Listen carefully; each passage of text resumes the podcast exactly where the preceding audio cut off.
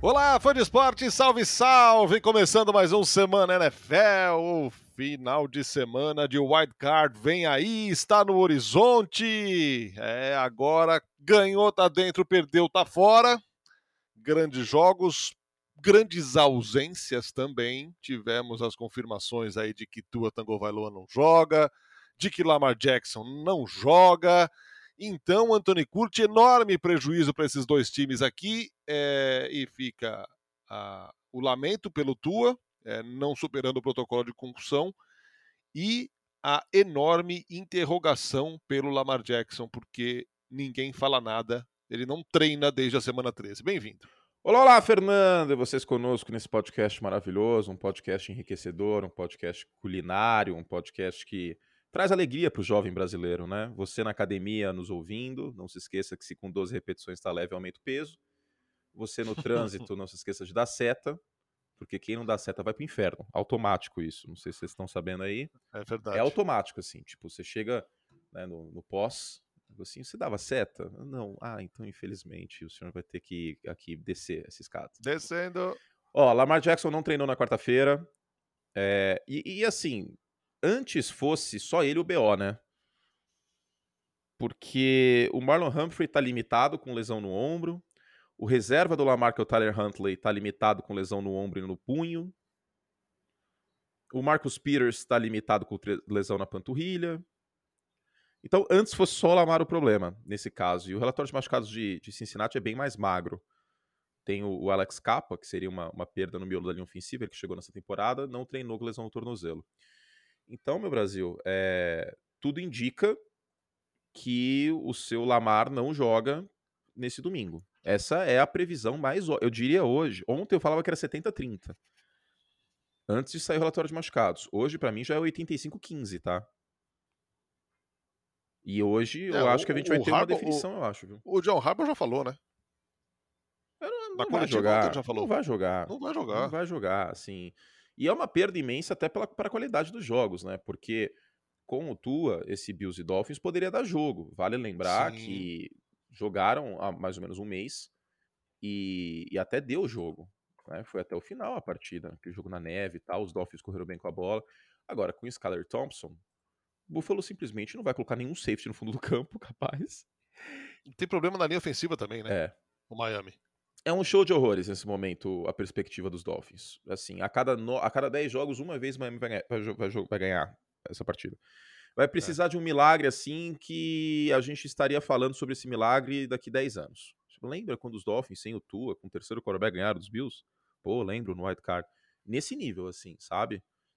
Porque é muito, muito improvável, muito improvável você tá jogando contra um time que certamente está motivadíssimo. Nossa senhora. Puxel é a definição. Precisa... Muito, é muito. Cara, se eu sou o Buffalo Bills, eu contrato o Luxemburgo com uma apelação. Imagina, em meio a tudo isso acontecendo, a ver o Pu fechou? é muito importante a gente saber o que tá acontecendo aqui, tá certo? Ter que jogar pelo Damar. É, é, esse, esse aspecto de motivação, cara, ele é. Não, assim, nenhum time tem, tem essa motivação. Já adianto que eu sei que é feeling, que. E vocês sabem que eu sou muito analítico. Eu trago mais estatística aqui que uma aula do ITA nesses podcasts. Mas, cara, meu palpite para quebrar do Super Bowl é o Buffalo Bills. Eu estou Sim. nesse barco fortemente, Sim. porque, cara, assim. Buffalo e 49ers na final. Esse é o seu? Eu vou de. Esse é o meu Super Bowl. Eu vou de. Eu vou de Bills e Eagles. Eu vou de Bills e Eagles. Aí o torcedor dos 49 ah, porque o Kurt não gosta do Purdy, porque o brocador é muito foda. Calma. Mas, cara, Calma, não, gente, eu gosto. Esse argumento não existe porque você tem amor por Kyle Shanahan. É verdade, é verdade. Eu tive um affair com, com o McDaniel, foi apenas um affair. Inclusive, saiu fotos minhas com o McDaniel indo almoçar num restaurante no Leblon. E no, no, saiu no G-Show essas fotos. Paparazzi nos seguindo né, nessa viagem que ele fez na Bye Week. E, não, mas sério, é... São Francisco para mim chega na final de conferência. Mas estamos colocando o carro na frente dos bois, só matar essa questão aqui. Exato. Miami é muito, é muito difícil a situação, cara, porque vale lembrar que não é só a questão do Tua. Os Dolphins cedem 24 pontos por jogo fora de casa, a 24 pior defesa da liga fora de casa, e teve uma, uma, um período na temporada que estava cedendo 30 pontos por jogo, que era a segunda pior defesa da NFL fora de casa. Isso deu uma melhorada no final, mas no geral, Miami não é nem de perto um time confiável fora de casa hoje. Essa defesa é a segunda melhor Nossa. da NFL em casa e já foi a, a segunda pior por boa parte. Ó, contra Buffalo tomou 32 pontos. Contra os Chargers tomou 23. Contra São Francisco tomou 33. Contra New England tomou 23. Só não tomou mais ponto fora de casa contra, contra New England porque o ataque é fraco. Mas contra Buffalo e contra São Francisco tomou mais de 30 pontos fora de casa. Então, mesmo que aconteça um, um milagre aqui, Miami pegaria necessariamente o Kansas City Chiefs. A defesa de Miami em Kansas City vai tomar 30 pontos com certeza absoluta, cara. Ou 28 que seja. Então, a vida de Miami tá muito complicada. Eu acho de toda forma que Deus deu um desconto de pelo menos os caras classificarem, sabe? Porque se não classificar ia ficar muito mais feio. Se nem é. classificasse, é. começando 8-3. Mas... E além disso, assim, o, o Teron Armstead também tá quebrado. Né? É, é dúvida e não participou do treino ontem. É. E o histórico de lesão dele é bem amplo, inclusive, né? Perdeu o jogo o Raheem Monster também não participou do treino ontem. Então, cara, é muito problema. É muito bem, é muito problema. Ah, tem o Bradley Chubb também, tá? Tem o Bradley Chubb também não treinou. O guard, o, o Liam Eichenberg não treinou com lesão na mão. E esses dois não é descanso, é lesão mesmo. Porque, por exemplo, o Melvin Ingram não treinou, mas foi descanso. Então, assim, ah, ah, o Jalen Phillips, o outro edge rusher, também treinou limitado. O Jalen Waddle tá limitado com lesão no, no tornozelo. É inacreditável continuar. Ah, sim, o Skyler Thompson não tá saudável também, viu? tá com lesão no tornozelo. Então, o Skyler Thompson, meia bomba ainda. É terrível a situação, cara. É simplesmente terrível. É triste, triste demais. Triste demais. E sobre Buffalo, vale lembrar um ponto o Damar Hamlin estava substituindo o Micah Hyde, que machucou no início da temporada. O Micah Hyde pode voltar para os playoffs. Nossa. O que é uma volta imensa para essa defesa dos Bills. O Von Miller já era. O Von Miller esqueçam, mas o Micah Hyde Não, volta. Tá potencialmente. Isso é muito importante. Então é isso. Como a gente vai jogar jogo aqui, vamos matar essa partida já. Eu comento esse jogo, inclusive, no domingo às 3 horas da tarde. Mas é uma enorme pena aí que a gente não vai ter um, um Miami Dolphins um pouco melhor. Eu estou vendo o calendário aqui, acredito que seja o Tony Romo comentando esse jogo. Então, se você souber falar inglês, coloque no SAP, porque ele é muito melhor que eu. e é isso. Nesse jogo, então, vai ser ainda mais importante ter um comentarista melhor. Pô, mas, ó, mas... mas eu tive meu momento Tony Romo no domingo, hein? Teve. Isso aí, isso aí precisa ser, ser frisado, hein, Brasil? Às vezes eu acerto. Não foi zicada, não. É que realmente era fronte de blitz, o Aaron Rodgers estava rifando umas bolas e eu fiquei um pouco com medo que fosse dar ruim e acabou dando, né? Então, enfim.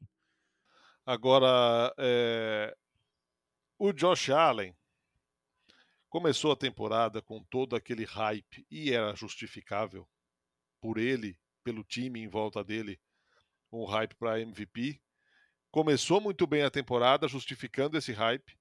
Só que, cara, a temporada foi passando e ele começou a cometer alguns erros, algumas interceptações assim, que deixam uma pulguinha atrás do Ele achou até que ele meio que se tornou secundário nessa briga por MVP na temporada por ah, conta ah, desses, dessa, dessas interceptações. Então, é, não nesse jogo contra Miami, mas é algo que ele tem que. Cara, uma ferida que, que ele tem que fechar, que ele tem que cicatrizar aí para a sequência dos playoffs. Não, sem sombra de dúvida. Vale lembrar. Assim, a, a, grande tendência, vamos falar o óbvio aqui, mas é que a semifinal de conferência seja Buffalo e Cincinnati, né? Sim. Porque sem Lamar e sem Tua vai ser muito difícil Bills e, e Bengals perderem. Então, sim, o, o, o Josh Allen tem que ficar um pouco esperto. A sorte é que Cincinnati não é, não é top 10 em turnovers forçados neste ano, forçou 24. Mas 24 com um jogo a menos, né? Poderia até ser que naquele jogo contra os Bills a coisa mudasse de figura. Mas de qualquer forma, é sim um ponto para ficar de olho. Agora, vale lembrar um ponto importante, dois pontos importantes. Primeiro, Buffalo é o quarto time que mais forçou turnover na liga, isso está sendo pouco falado. 27 turnovers forçados tem essa defesa.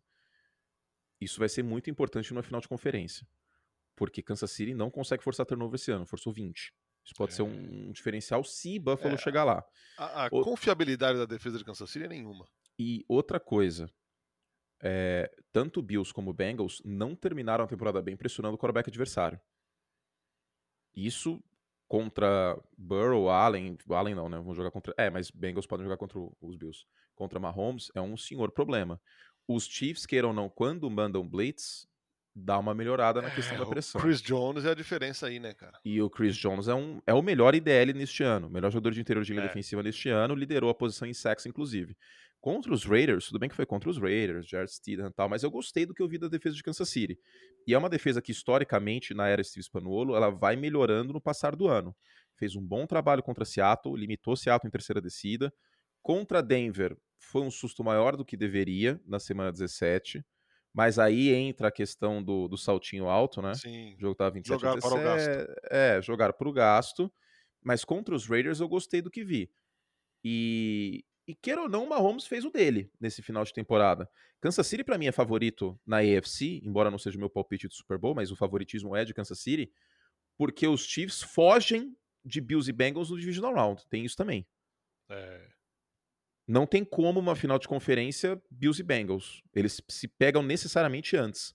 Porque Bills é o 2 e Bengals é o 3. Se os dois passarem agora, eles se pegam e Kansas City teria que pegar o menor seed restante, que pode ser ou Jacksonville ou, ou Los Angeles Chargers, tudo indica, né? Não acho que Miami passe.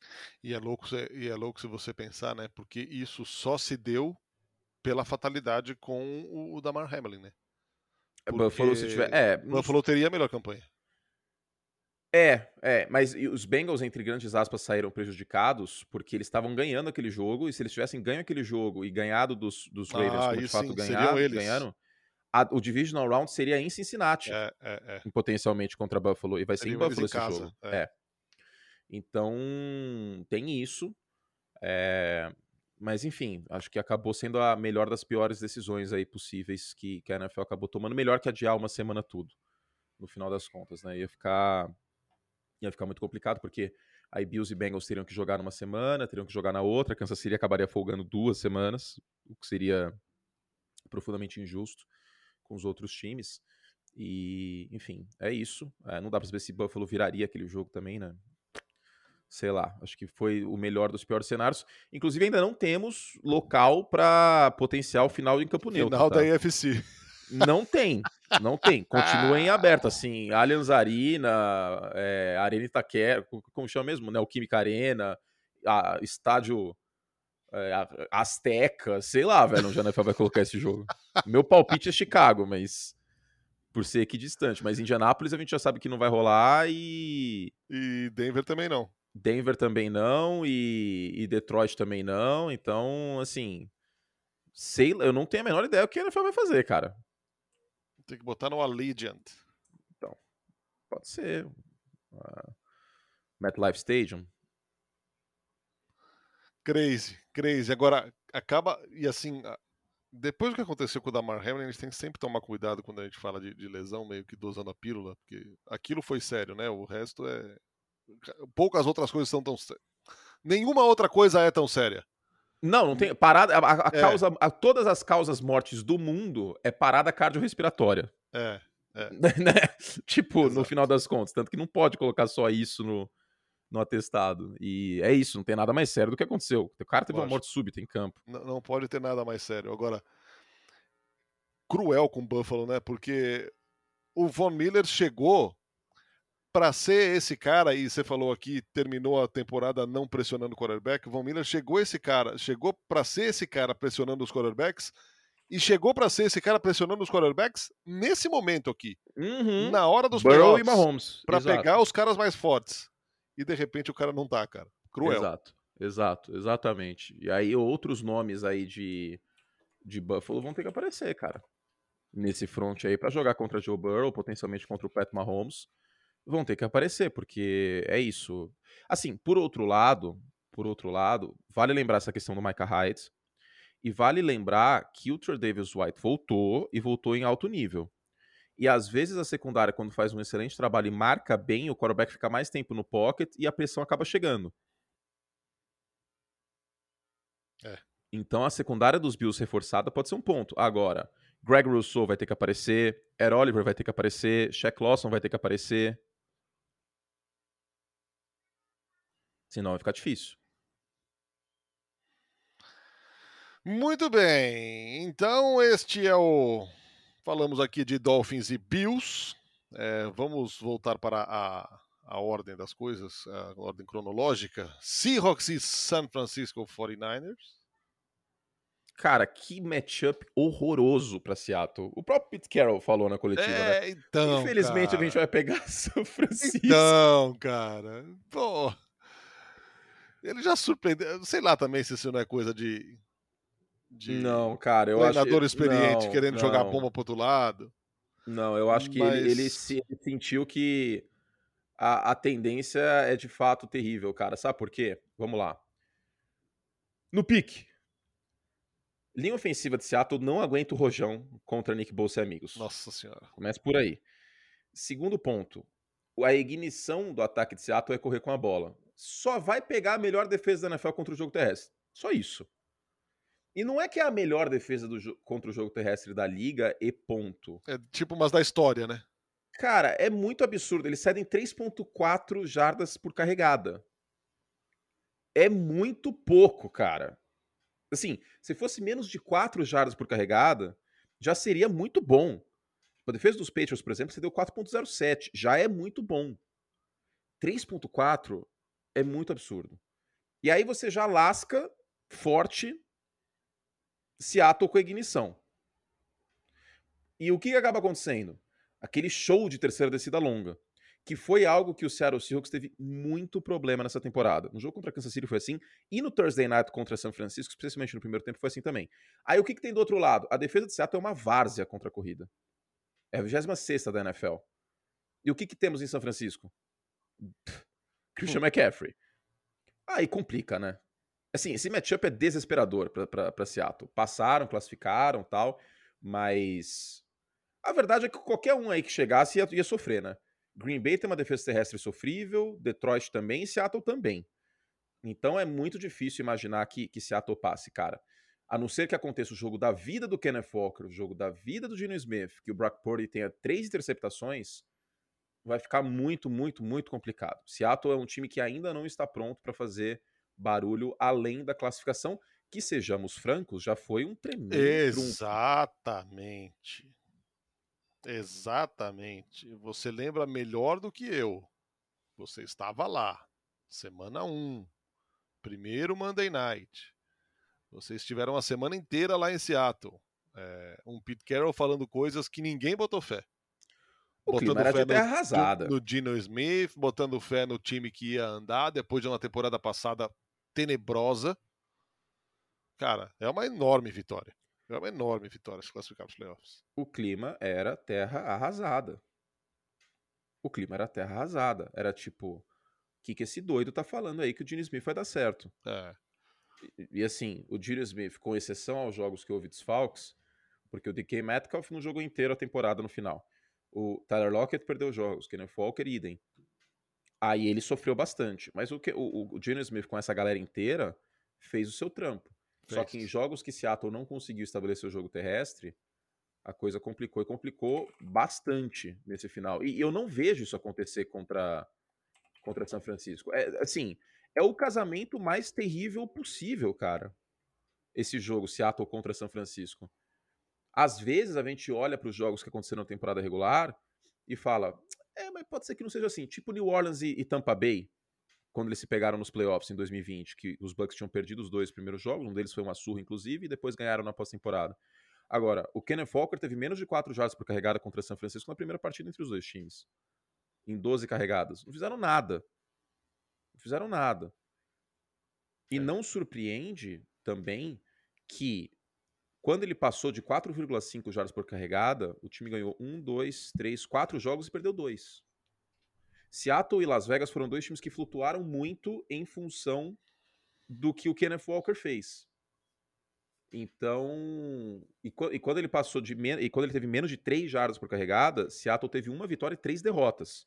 A vitória foi contra os Giants, que também tiveram muitos problemas para correr com a bola. O jogo foi em Seattle. O, o Daniel Jones foi bastante limitado naquela partida e tudo mais. Um desses jogos, inclusive, com menos de 3 jardas carregado, foi contra São Francisco. Mas aí foram só quatro carregadas na semana 2. Aí não conta tanto. Mas de qualquer forma, é, é, é por aí. O casamento é terrível. A, a, linha de pontos nas casas de apostas é 10 para São Francisco. E eu acho que é justo. É, cara. E mesmo com o Gene Smith em grande fase, vale lembrar que o pior jogo do Gene Smith na primeira metade de temporada foi contra São Francisco. Fora de casa, no Levi Stadium. Cara, vai ser, assim, muito difícil. Dá, dá pra se apegar o torcedor de Seattle em dois pontos. Um, temos um quarterback calor do outro lado. Que sim, não importa o que o torcedor de São Francisco ache, é uma incerteza, nem que seja uma mínima incerteza. É uma incerteza. É o primeiro jogo de playoff do cara. É o sexto é, jogo dele na NFL. Porque agora você tá à beira do precipício, né? Exatamente. Não é por acaso que um quarterback calor nunca ganhou o Super Bowl. Então, assim, calma. É o melhor elenco em potencial, é a melhor sequência de vitórias. Mas teve seu mérito contra os Raiders. Mas não peguem ar, assim, tipo, a gente tem que falar isso. E eu estaria falando isso em relação a qualquer quarterback. E eu estou falando isso para um time do meu técnico preferido. Kyle Shanahan é meu técnico preferido. Eu quero comprar um porta-retrato e colocar uma foto dele no meu escritório. eu vou fazer isso em breve. Brocão ganhou o Offensive Rook of the Month, hein, meu? E ele seria o calor ofensivo do ano se ele tivesse jogado mais jogos. É que o espaço mostrar é pequeno, né? Exato. Mas é isso, cara. É uma incerteza. Não tem como vir aqui e cravar que vai dar tudo certo. Porque a gente não sabe. E é importante é, reconhecer que a gente não sabe. Não dá para cravar que o Brock Purdy vai ter uma pós-temporada histórica. Pode ser que sim, pode ser que não. Existem precedentes de um, de um jogador em seu primeiro ano, mas não eram calouros. O Kurt Warner em 99 e o Brady em 2001. Mas olha de quem a gente está falando. É. A gente vai usar dois Hall of Famers como regra? Não dá. Então é possível sim. O torcedor de São Francisco tem que sonhar com o um título. Agora, cravar e fechar os olhos e achar que com certeza absoluta vai dar tudo certo, assim, não é como se a gente. E no fundo, todo quarterback é uma incerteza na pós-temporada. Alguns muito menos. Eu não vou vir aqui falar isso sobre o Josh Allen, sobre o Joe Burrow, sobre o Pat Mahomes. Mas um cara com cinco jogos na NFL, por melhor que tenha sido cinco e jogos tem a história também. E tem Até a Jalen Hurts é uma, é uma incerteza, Nardo. Sim, sim. Então, algum, para alguns a incerteza é ainda maior pela, pela nenhuma experiência. E, também na experiência. Exato. É, e o Brock, porém, só tá falando aqui por causa disso. Porque, cara, ele tem seis jogos como titular, bons jogos, é, tá tudo muito bem para ele até aqui. Ele não enfrentou dificuldade nenhuma. Agora vem uma situação de extrema pressão. É... E, cara, é, é, jogo único. Então, o mínimo aqui você pode, pode ir tudo por água abaixo, cara. E é diferente playoff para todos os envolvidos, cara. Guardadas enormemente as proporções. Mas até pra gente, assim, eu, eu lembro que os primeiros jogos de playoff que eu comentei, 2014, 2015, era uma atmosfera diferente que eu me sentia muito mais pressionado. E, assim, antes do início da transmissão, eu estava profundamente nervoso. Pô, se eu que vou comentar o jogo para 100 mil, 150 mil pessoas, estou nervoso, imagina um cara que está jogando para milhões de pessoas e num estádio com 70 mil. Então, assim, é normal que, que, que haja talvez uma flutuação. E pode haver. Ele tem o seu mérito. E eu, eu, de coração, eu acho que eu tô sendo muito justo nessa situação. Até porque eu já disse algumas vezes que, para mim, o Brock Purdy roda o sistema do, do, do Shanahan melhor que o Garópolo. Porque ele ataca o fundo do campo melhor que o Garópolo. Eu acho é, isso. É, e eu acho que ele tem a grande vantagem de ter colocado o George Kittle nessa história aí. Porque sim, é sim. muita limitação pro George Kittle, pra um jogador do tamanho do George Kittle, cara, ofensivamente falando, recebendo passe. Exatamente. Então, assim, é, eu acho que tem que só segurar um pouco a emoção da certeza, porque não é uma certeza. Definitivamente não é uma certeza. E vamos ver no que dá, mas sendo muito sincero também, eu vejo São Francisco chegando chegando no final de conferência, cara. É, eu vejo. Sabe por quê? São Francisco deve vencer Seattle. Essa é a lógica. Vamos supor que Tampa cometa o crime. Cara, São Francisco pegaria Tampa, provavelmente. E aí. É... São Francisco pegaria Tampa? É, não. Tem, tem que ter, os Giants teriam que ganhar. É, se os Giants ganham e Tampa ganha, São Francisco pega Tampa. Mas São Francisco pegando os Giants, São Francisco até, até pegando os Cowboys seriam favoritos, mas contra os Cowboys menos. Agora, esse matchup de São Francisco contra Tampa, esquece. Esquece. São Francisco e Filadélfia, São Francisco e Tampa, eu não, eu não, não consigo ver como a coisa andaria. E um jogo que é o contrário de Bills e Dolphins, que a gente já falou, e de São Francisco e Seattle, que a gente já falou, é esse Jaguars e, e Chargers, que absolutamente não tem favorito esse jogo. Você acha, cara? Não tem. Não tem. É caro coroa aqui. Não tem. Você acha? Eu acho. Eu acho. Eu, ve eu vejo possibilidades para os dois times. Eu vejo um Jacksonville Jaguars podendo correr muito bem para fora dos tackles. A defesa terrestre de, de, Los Angeles melhorou, mas não o suficiente para a gente colocar realmente confiança nela. Por tem outro Joey lado, Bolsa de volta. Por outro lado, tem o Joey Bolsa de volta, treinou nessa semana. É, por outro lado, eu vejo um Justin Herbert que pode acabar com o jogo. Com o Keenan Allen e com o Mike Williams jogando a partida inteira, junto do Justin Herbert jogando a partida inteira. Mike Williams que não vai estar inteiro, hein? 4-0 nessa temporada. É graças ao senhor Brandon Staley, lunático, né? Exatamente. Um completo Eu não lunático. entendi nada porque é que Chargers e Cowboys na semana 18 puseram titulares em campo. Os Cowboys eu entendo, porque eles estavam brigando por algo ainda. Ah, mas pra jogar daquele jeito que jogou, É, fazer seis pontos. jogo da feijoada total, Ah, foi bizarro. para. Foi o pior jogo do Dak Prescott na temporada, Se você, se você quer brigar, você joga com atitude, cara. O- Os Cowboys domingo foram uma vergonha, cara. Foi. Foi muito feio. Nossa, foi muito feio. Foi, foi realmente horroroso. Mas. é, Já me perdi aqui na situação. O, tá- estavam falando de Jaguars e, e- e Ah, sim. Chargers. Eu, Cara, eu vejo dos dois lados possibilidades. E- Eu tenho a sensação é, que para os Jaguars é a mesma coisa que para esse Dolphins desfalcado e para esse Seattle surpreendente. Tipo, já fizeram o que tinha que fazer, Para os Jaguars, você acha? acho. Ah, eu vejo cenários, Narda. Eu vejo cenários. Principalmente por conta dessa questão do jogo terrestre. É que a última impressão do, do Trevor Lawrence foi, foi zoada, né?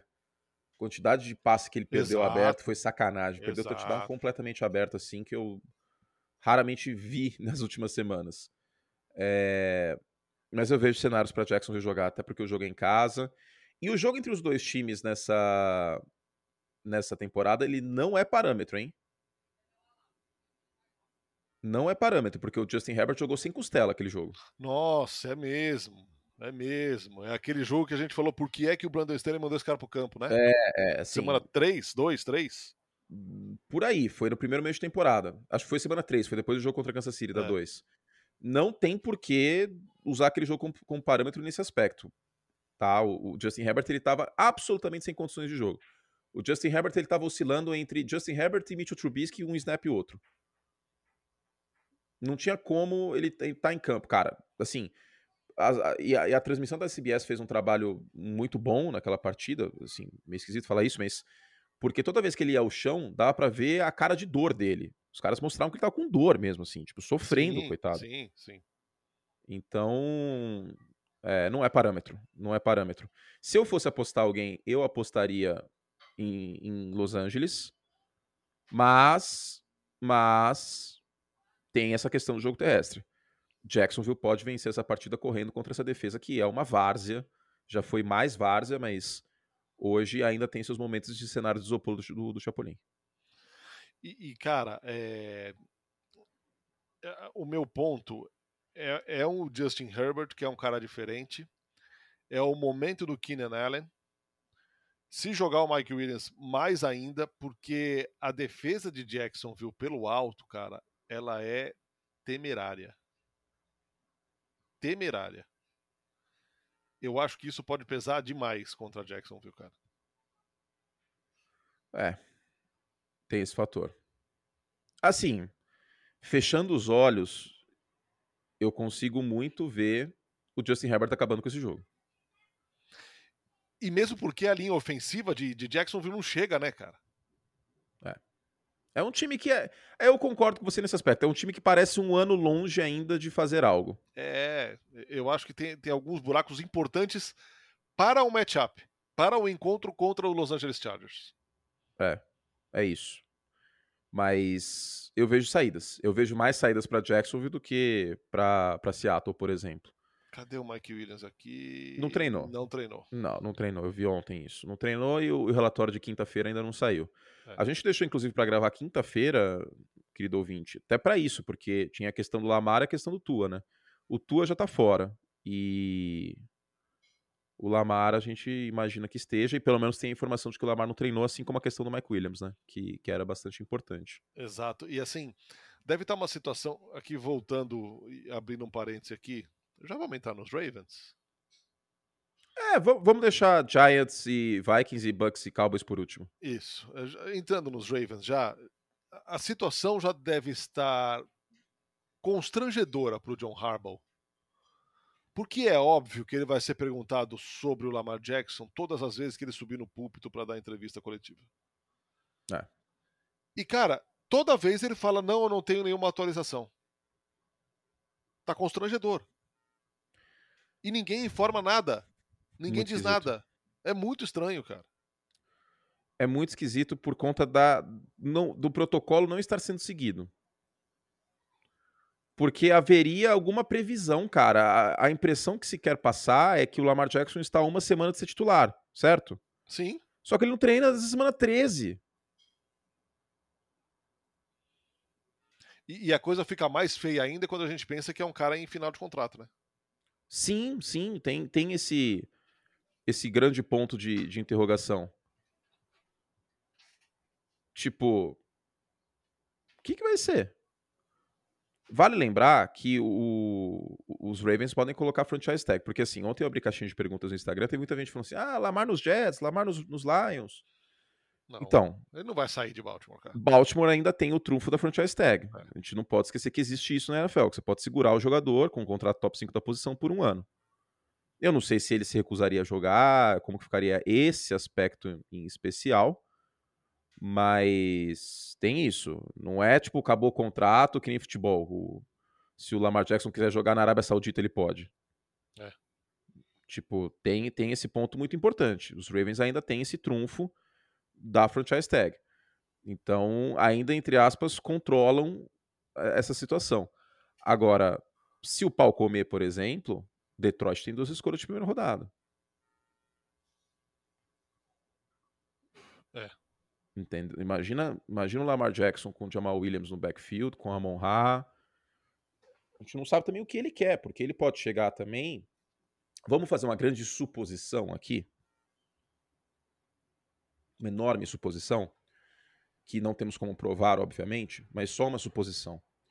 E se ele está com o joelho machucado, corre o risco de se lesionar, e talvez agravar a lesão de maneira que ele nunca volte a ser o mesmo quarterback. E ele virou e falou assim: gente, eu não vou jogar.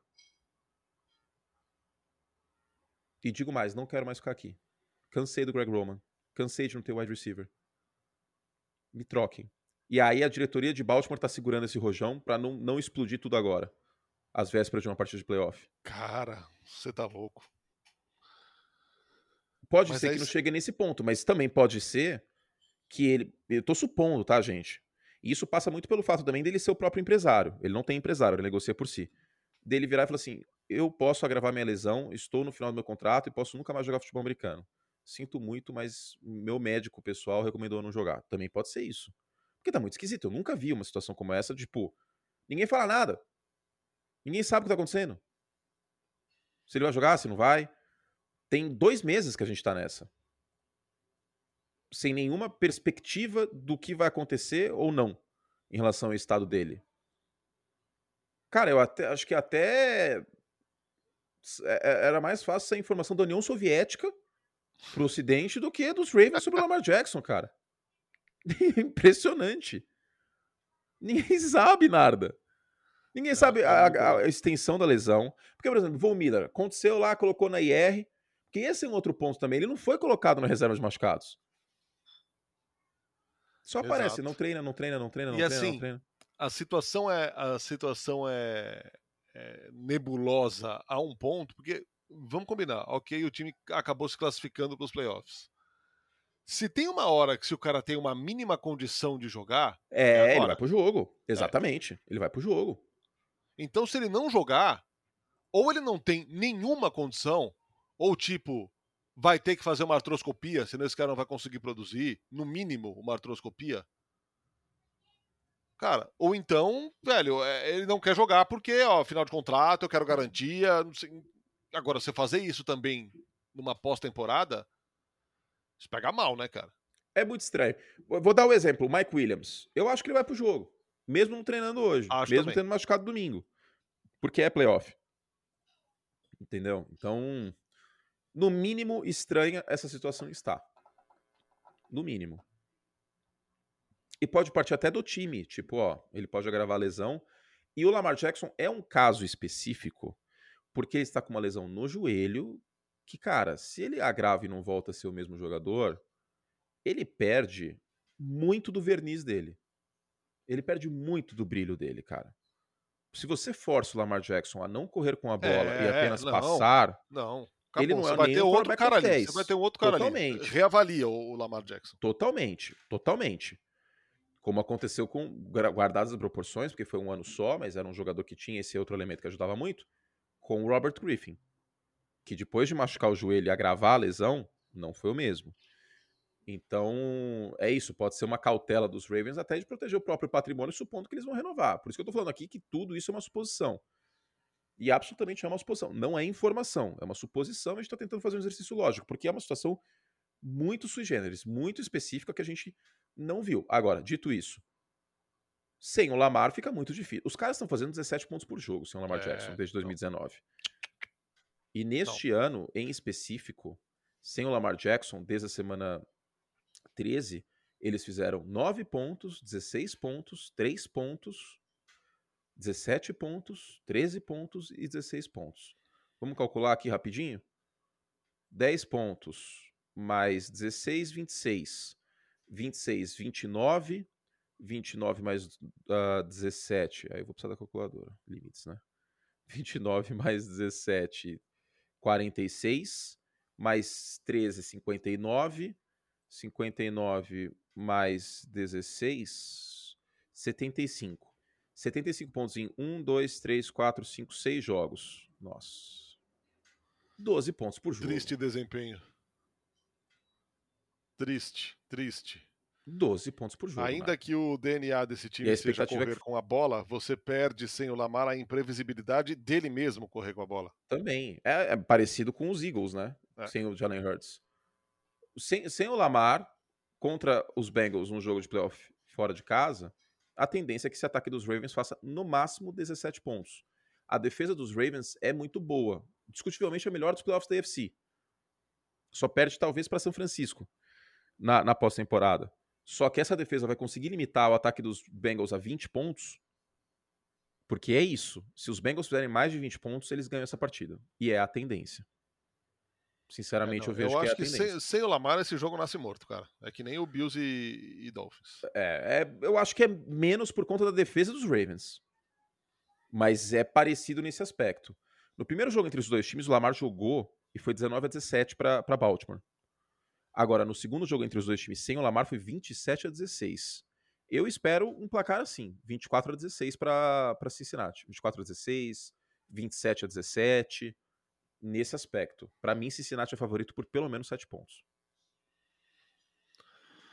Muito bem, passamos a Minnesota Vikings e New York Giants. Pode acabar sendo o jogo mais parelho do domingo. Do domingo, para mim, sem dúvida nenhuma. Assim, é, é a tendência. Uh, Minnesota, como a gente já sabe, são 11 vitórias nos jogos de uma posse este ano. Uma delas foi contra os Giants. Curiosamente, os dois times. Essa história têm... se sustenta no playoff, cara? Esse é o problema. É por isso que a gente confia um pouco menos em Minnesota, porque quando um time chegou em pós-temporada assim, geralmente foi com uma defesa de elite nos últimos anos para ganhar o Super Bowl.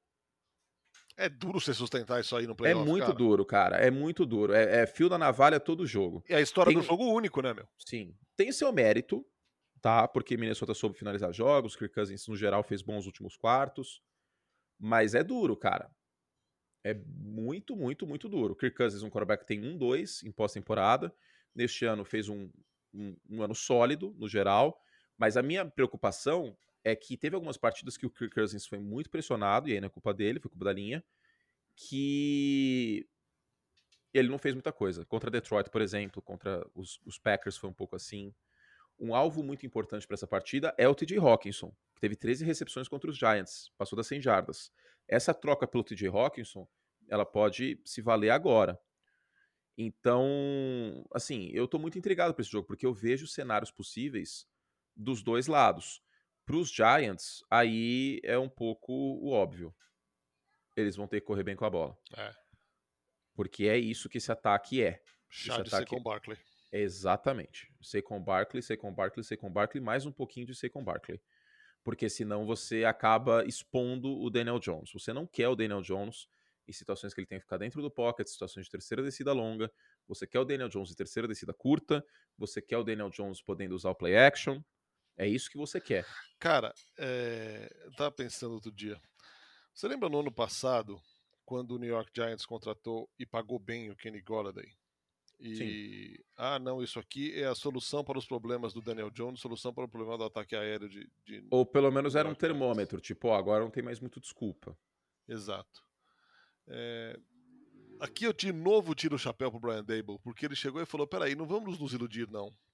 Vamos correr com a bola bonitinho. Kenny Golladay é. vai servir, vai. Ele é um bom jogador, tá, vai servir, mas para momentos isolados. Vamos blindar o Daniel Jones, vamos correr com a bola com o Saquon Barkley. E o Kenny Golladay a gente deixa numa segunda gaveta ali. Sim. Né? É mais um mérito do cara. E, e do outro lado, para não dizer que não falei das flores, a gente precisa falar isso. Prioridade número um dos Giants, não acho que não é nem correr com a bola com o Saquon Barkley. É neutralizar o Justin Jefferson de alguma forma. Porque quais foram os dois sacodes que Minnesota tomou nesse ano? Contra os Green Cowboys Bay, e contra os Packers. O Jerry Alexander, é. E nesses dois jogos, o Justin Jefferson não fez nada. Fez nada. E aí o time naufragou. Então, é, a ignição do ataque de Seattle, por exemplo, é correr com a bola. A ignição de Minnesota é o Justin Jefferson ter um bom jogo. Isso ajuda imensamente Minnesota e salva o time em quarto, em quarto período, que é uma beleza. É. Então, se um Adoree Jackson jogar bem, por exemplo, e, e, e, e o, o, Justin Jefferson não tiver um impacto, a chance de Minnesota cair é alta nesse, nesse cenário. E esse jogo, para mim, também tem favoritismo por ser em Minnesota. Mas eu consigo ver os Giants vencendo essa partida. Vale lembrar que a defesa terrestre dos Vikings, 4.5 jardas por carregada, 22 da liga. É há cenários aqui para o New York Giants ganhar esse jogo. São dois técnicos em primeiro ano de trabalho. O Daniel Jones controlou os turnovers dele. Isso também, vamos falar a verdade aqui, pode decidir esse jogo, né? Pode. Daniel Jones e Kirk Cousins, se algum, algum deles espalhar a farofa, o time afunda com violência. Pode. E esperto no Kevin Thibodeau também, né? Ah, sim, que destruiu o jogo contra os Commanders. Né? Exatamente. Né? É isso. Muito bem, passamos então ao último segunda-feira. Só falta esse, né? Só falta hum... Dallas Cowboys e Tampa Bay Buccaneers. Ai, ai, cara. Antes de entrar nos meandros desse jogo, ó, entrar nos meandros.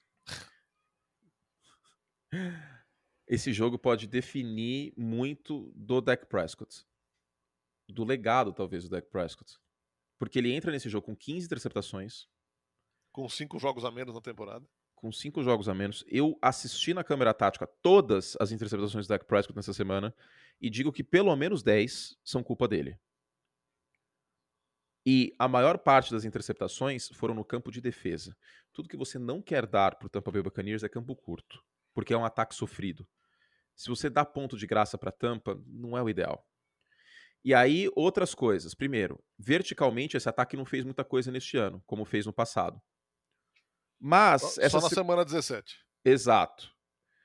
Essa secundária de Dallas, ela melhorou nesse quesito. Vamos ver o que acontece. Outro ponto, para não parecer que aqui é um complô contra Dallas. O Micah Parsons pode acabar com esse jogo. Pode.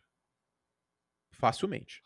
Pode. Porque essa linha de a linha ofensiva de Tampa Bay é uma peneira. Exato. Pode voltar o Ryan Jensen, vou até ver aqui. Que seria uma, uma volta imensa para os então, Bucks. E aí eu acho que o, o, o Tomás Eduardo Não já começou a jogar esse jogo anteontem, cara. quando ele falou que no na segunda-feira a gente vai estar tão saudável como há muito tempo não esteve. É, uma amigo. pressãozinha. Eu Nossa. acho assim, o único motivo pelo qual eu não cravo Dallas 10 de 10 é a mística do Tom Brady. Exato. E se esse jogo for pendurado pro último quarto, E que é um baita motivo. Exato. Se esse jogo for pendurado pro último quarto, aí não dá pra ir pra um lado ou pro outro, não, hein? Aí não tem favorito. O favorito é Dallas. Dallas é mais time. Tampa tem um ataque terrestre nojento de ruim, Nossa senhora. horrível.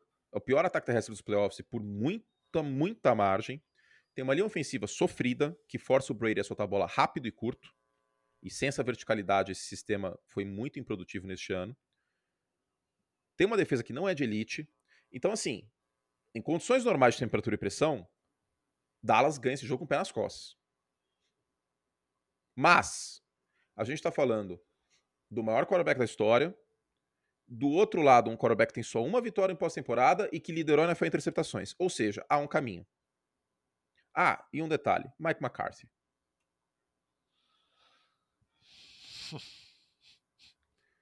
E eu vou te dizer que os Cowboys, gente- Jordan Lewis e o Anthony Brown, eles estão sofrendo mais que deveriam nessa secundária, tá? A gente pouco falou dele durante a temporada, né? Pois é. Só- que agora é hora dele mudar uma situação, se for necessário. E aí?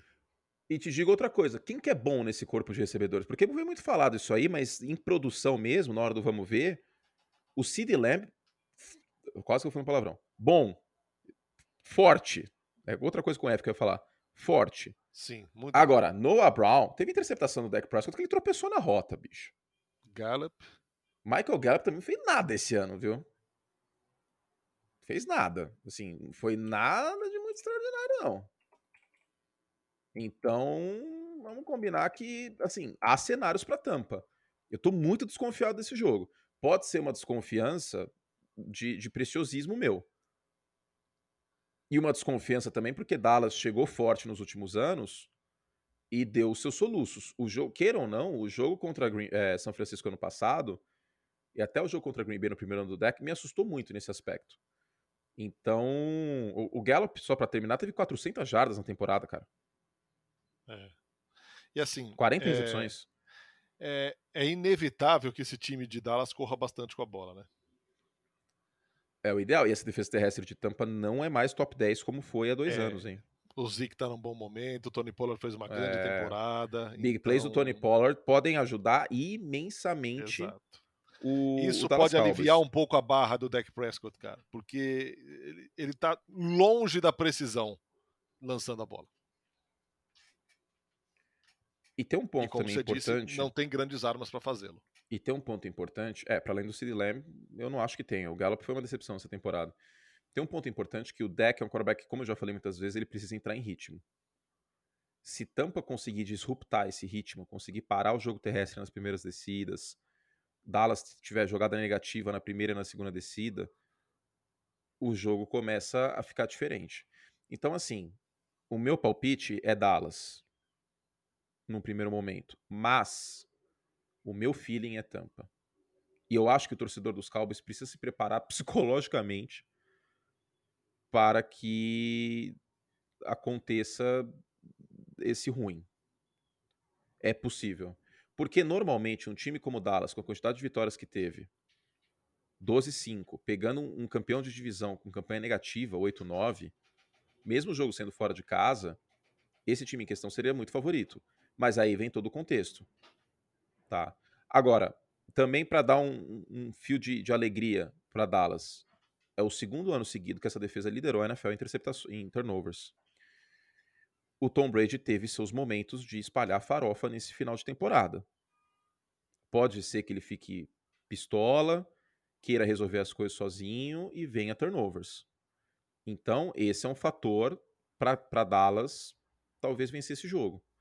Então, é um jogo aberto, cara. É um jogo com cenários possíveis para os dois times. Eu espero um jogo bem interessante. Na semana 1, Tampa ganhou o jogo com chuva de field goal. E daí o problema das interceptações do deck. Que ele não pode ter, cara. Ele precisa cuidar da bola.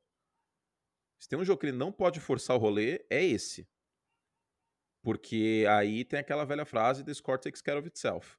Se ele não forçar as coisas e, e usar bem o jogo terrestre, não tiver jogadas negativas em primeira e segunda descida, a defesa ganhar a bola, forçar seus turnovers, Dallas ganha e talvez ganhe até por uma posse, 7, 8 pontos.